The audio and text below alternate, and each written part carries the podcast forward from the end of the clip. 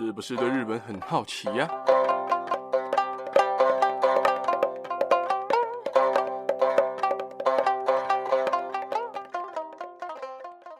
萨利卡卡，萨利曼曼，皆さん，大家好，大家好，我是巴吉亚罗哈。又是新闻时事的时间啊！今天要跟大家讲时事呢，也比较特别一点。呃，要跟大家聊的时事也只有一则，就一则而已。因为这一则的资讯量真的蛮大的。可是大家看标题会想说，诶，啊有什么特别？啊不就是申请这个世界遗产而已嘛？有必要花一则时事的时间来介绍这个东西吗？关于这一点，我会在最后解释给大家听。的确，申请世界遗产没有什么特别，但是重点是。申请世界遗产这个地点在日韩两国之间有着极大的争议哦。接下来就跟大家来介绍关于佐渡金山的历史，以及让大家知道为什么韩国要这么强烈的抗议，希望不要让日本通过这一次的世界遗产的申请哦。那么就开始了，在今年一月底的时候啊，日本就打算把位于新泻县佐渡市的佐渡金山申请列为世界遗产。在这个资讯曝光出来的时候，韩国政府马上就直接抗议。希望不要让这次的申请通过，不能让这个拥有不堪历史的金山列为具有重要意义的世界遗产名单当中。而原因到底是为什么呢？就要先来跟大家讲讲关于这座佐渡金山的历史。佐渡金山位于日本新泻县佐渡市佐渡岛上，这座离岛在长久的历史里面曾经是一个流放罪犯的地方，就像美国的恶魔岛一样。而现在佐渡岛也跟恶魔岛一样开放了参观，变成一个观光胜地。而佐渡金山这个名字呢，其实是佐渡岛上各个矿坑的总称，包括历史最悠久的西山川金银山、规模最大的象川金银山、战国时期的鹤子银山以及新穗银山等四座矿坑。而这个佐渡金山跟大家非常熟悉的战国时期的战国军神上杉谦信他们家，嘿，他是他们家哈，有着极大的关系哦。上杉谦信的养子上杉景胜。在一五八九年打赢了佐渡岛上的本间氏，就把佐渡岛纳入了自家的版图。而到了一六零一年，又收为德川幕府的领地。在那个时候，他们就开始投入非常非常大规模的人力去开采岛上的金矿。这座岛成为幕府在锁国的时候非常重要，以及使他们财源得以稳固的一个源头。而在江户时代，非常仰赖密集的人力手工，所以在当时就发展了各式各样的开采技术，以及发明了非常非常复杂。而且严密的金币铸造的流程，这在当时世界上都是数一数二的技术。而金币呢，就是以前的判金。大家对判金没有概念的话，可以去看《神奇宝贝》啊，不是《精灵宝可梦》里面火箭队的喵喵，他头上的那一块金币就是判金哦。在当时他们所铸造的金币就是那样的判金。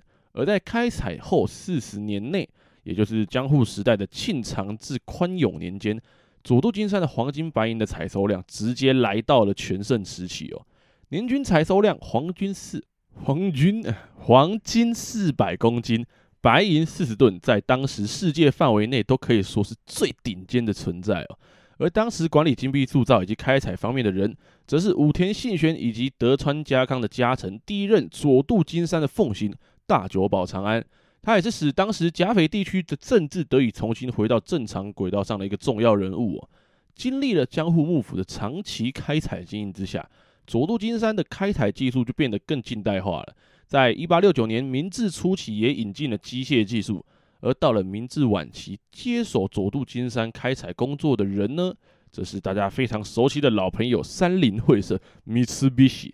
在当时，佐渡金山依旧是日本非常非常重要的资金来源之一哦。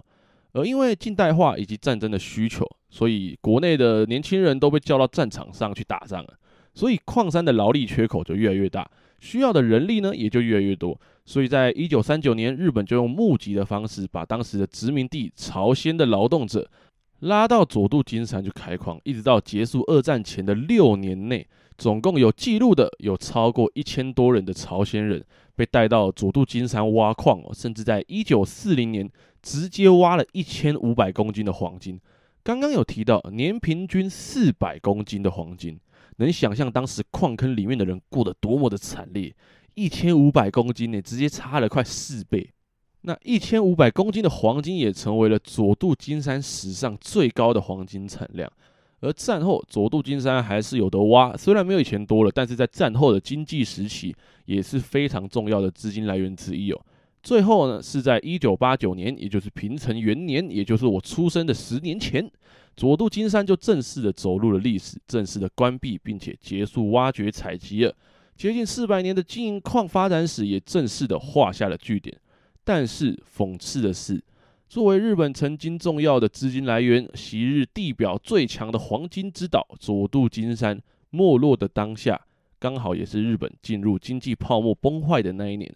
而前面这一些，也就是佐渡金山的历史跟由来了。而不知道大家刚有没有仔细听哦？在一九三九年的时候，他们做了一件事。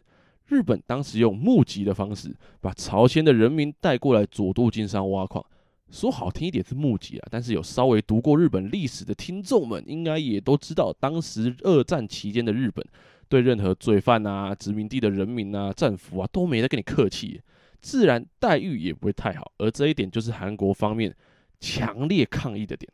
南韩是抗议日本无视战争当时朝鲜人被强迫拉去劳动的这个历史，硬要将佐渡金山申请列为世界遗产这一点。为什么会这么说？因为佐渡金山在当时被大众称为人间炼狱，会在里面挖矿的人啊，通常不是社会的底层，要不然就是罪犯以及殖民地的人民或战俘。除了工时超长之外，不少人的日常生活起居以及居住的环境也都非常非常的恶劣，加上矿坑本来就是一个危险性非常巨大的地方，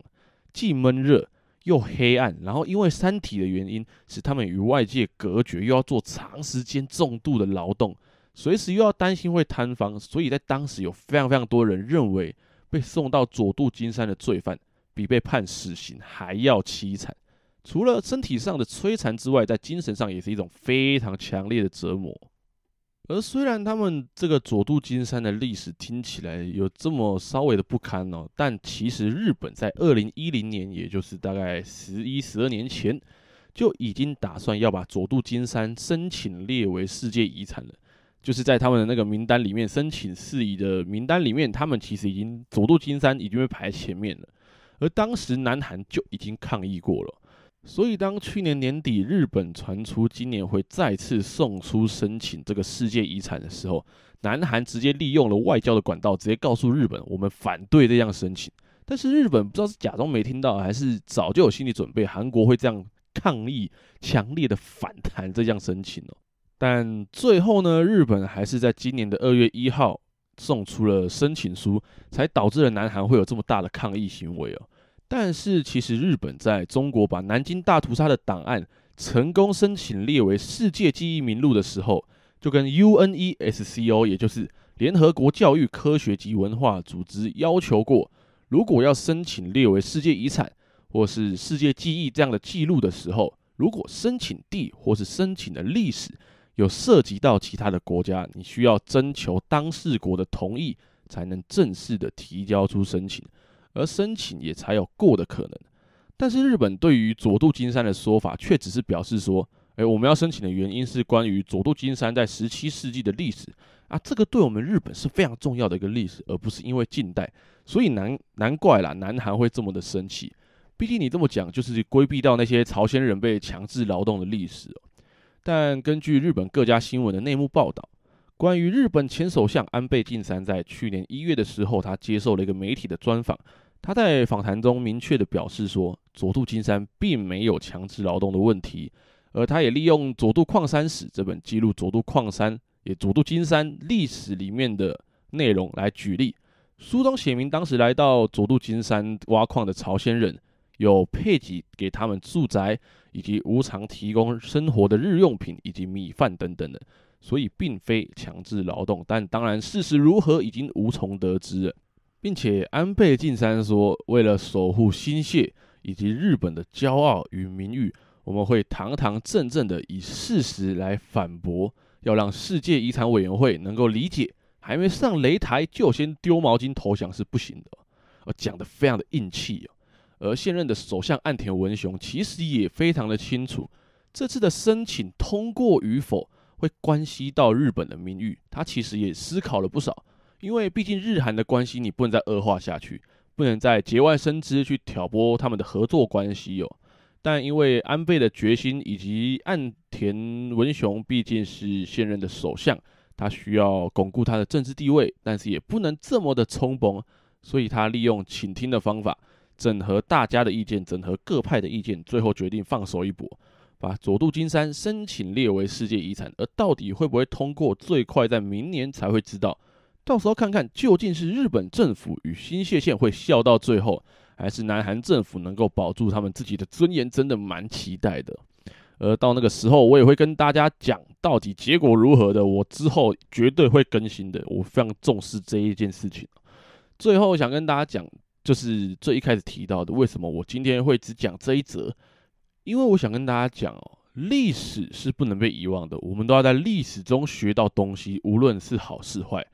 还有，其实日韩双方啊，在这一类的争端，不是只有佐渡金山一个而已。在下礼拜，我会跟大家讲一个超级有名、争议性不亚于佐渡金山，甚至被南韩翻拍成票房超好的一个电影的一则历史给大家听。哦，那么今天就先大概讲到这边啦。最后一样，如果你或你的家人朋友们有在关注日本的新闻时事的话，听完这一集不妨订阅、关注、分享给你的家人朋友们，才会在之后每个礼拜天上传日本的新闻时事的时候，你可以在第一时间就收到通知。在之后也会有更多的日本新闻时事分享给大家。那今天就先讲到这边喽，大家拜拜哟。